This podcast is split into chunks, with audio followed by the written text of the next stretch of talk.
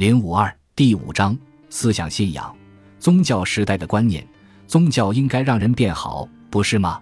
它应该能够改变人的生活。有些人在谈及宗教带来的改变时，甚至会用宛若重生来形容。但真正观察这些人的言谈举止时，会发现宗教的效果似乎微不足道。有宗教信仰的人，平均来看和其他所有人一样，有可能作恶。我非常勤劳地、坚持不懈地去教堂，但除此之外。也没做什么高尚的事。鉴于宗教是让人向善的手段，它为什么没有效果呢？这个问题很不容易回答。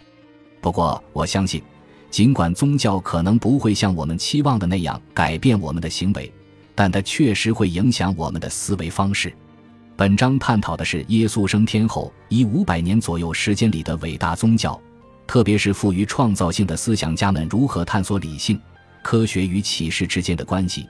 以及他们如何看待宗教对日常生活的影响？宗教如何使我们变得更好？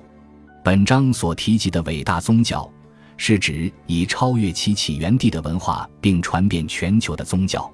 大多数宗教是特定文化信奉的对象，很难吸引外来者。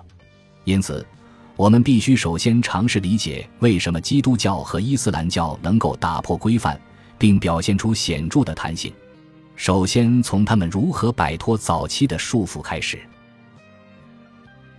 本集播放完毕，感谢您的收听，喜欢请订阅加关注，主页有更多精彩内容。